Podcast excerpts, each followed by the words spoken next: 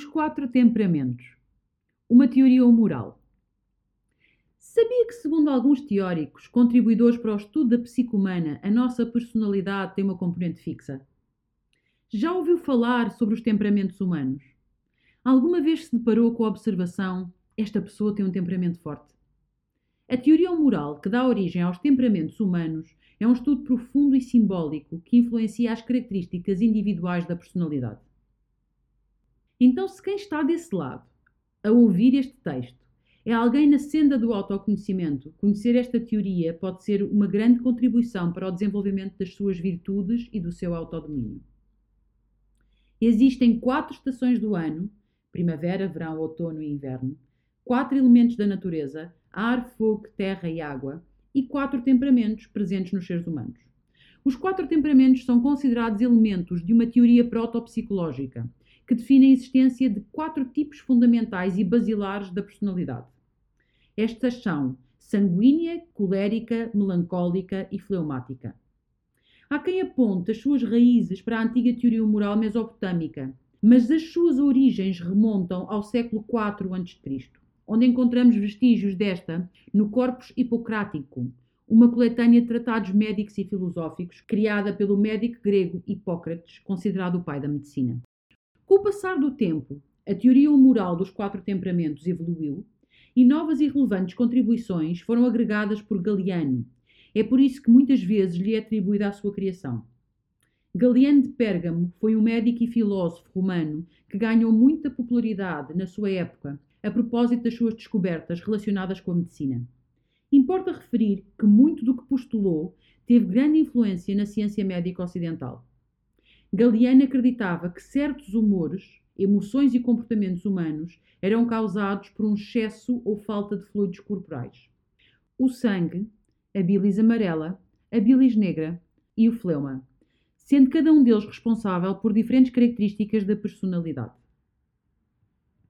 As primeiras tipologias de temperamento foram sistematizadas em De Temperamentis, uma dissertação que expunha as razões fisiológicas dos diferentes comportamentos humanos.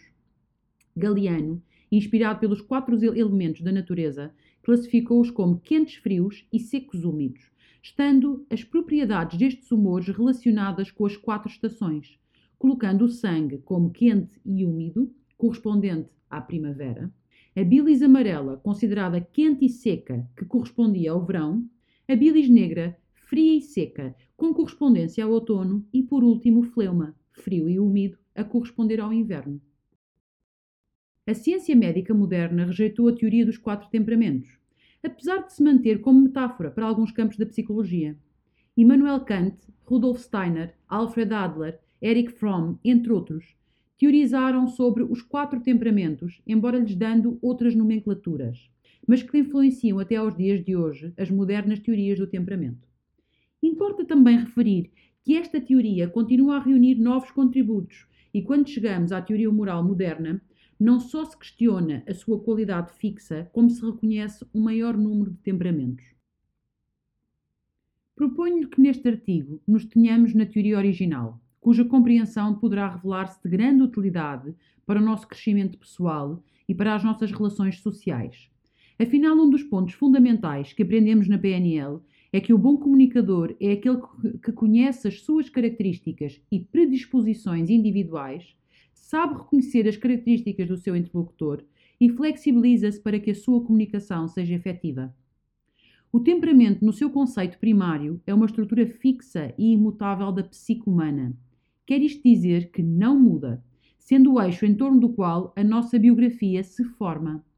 Sendo um eixo fixo, importa compreender a natureza simbólica de cada temperamento, que, como símbolo, possui diferentes camadas de significado e entendimento.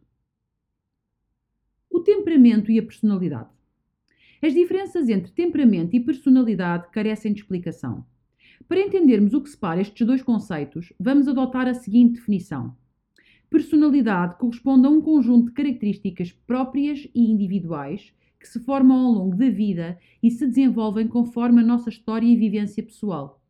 Quer isto dizer que a personalidade é um processo, uma dimensão plástica que se molda e evolui até ao último dia de vida. Já o temperamento é uma estrutura estática e fixa, que nada mais é do que um conjunto de tendências e características que determinam o comportamento, sendo algo inato, que nasce conosco e que interiormente nos constitui, é a partir dele que construímos a nossa percepção do mundo, desenvolvemos habilidades e atribuímos significado aos nossos valores. Ou seja, não muda ao longo do tempo, estando aqui o elemento fundamental da diferença destes dois conceitos. A personalidade pode mudar, ao contrário do temperamento. É a partir do temperamento que formamos a personalidade. E à medida que adquirimos mais conhecimento sobre ele, identificando qual dos quatro temperamentos predomina em nós, torna-se possível trabalhá-lo de modo a moldar os nossos comportamentos e personalidade, sem ferir ou corromper os nossos valores e consciência. Quais são os quatro temperamentos? Os temperamentos imprimem características à nossa alma, alma no conceito filosófico e psicológico, não no religioso. E quando esta é atingida por acontecimentos externos ou por fenómenos internos, como os próprios pensamentos, dão forma ao nosso comportamento. Ao reconhecermos esta estrutura fixa, é-nos possível responder a questões como: o que me conduz? Que sentimentos me detêm? Como reajo quando sou elogiado ou ofendido? O que me faz aproximar ou repelir alguém? Ao reconhecer o seu temperamento predominante, sabendo que não existe ninguém com um temperamento puro, pois somos uma mistura de todos, mas apesar disso, é possível reconhecer aquele que nos estrutura em maior grau. A sua identificação permite-nos olhar para nós próprios e entender a motivação por detrás de alguns comportamentos, corrigir atitudes e desenvolver a nossa personalidade. Para isso, Aproveite a leitura dos próximos parágrafos como uma oportunidade para se autoanalisar e desenvolver o seu autoconhecimento. Temperamento sanguíneo. Tendo a comunicação como a sua maior virtude, resulta da junção dos elementos quente e úmido e o seu símbolo é o ar. O ar está presente e envolve todo o espaço, todos os lugares. É o ar que faz com que a vida aconteça. A sua estação é a primavera. O temperamento sanguíneo é reconhecido em pessoas que são naturalmente alegres e simpáticas, afáveis e prestativas, com as emoções à flor da pele, são sensíveis, expansivas e têm prazer em estabelecer relações com outras pessoas. A sua riqueza afetiva torna-o cativante, pois a interação e a conexão estão em primeiro lugar. Pessoas curiosas, assertivas, com interesses por diversos tipos de conhecimento, são possuidoras de muita energia volátil o que as pode tornar inquietas e espontâneas. Este temperamento reage às experiências de forma rápida e curta. Quer isto dizer que o sanguíneo é rápido, mas pouco profundo, fazendo com que seja mais inconstante, passando do riso ao choro muito rapidamente. A sua natureza inconstante exige cuidado quando, no que toca a situações que exigem dedicação.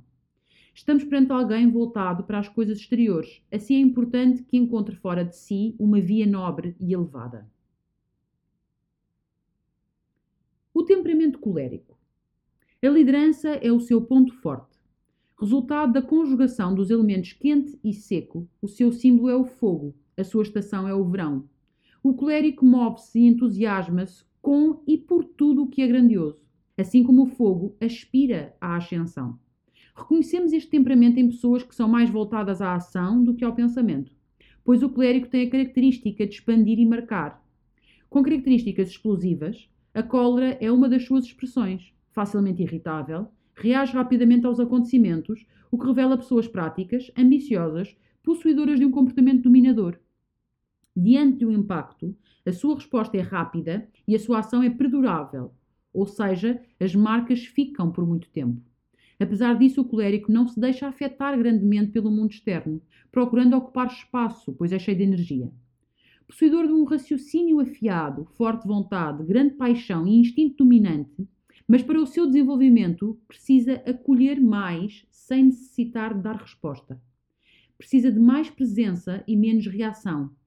O fogo não precisa de ser algo que queima, pelo contrário, pode ser algo que aquece e conforta, refriando os seus ímpetos e direcionando a sua energia para o lugar certo. O colérico precisa desconfiar dos seus primeiros pensamentos aprender a respirar fundo e levar mais tempo a tomar decisões.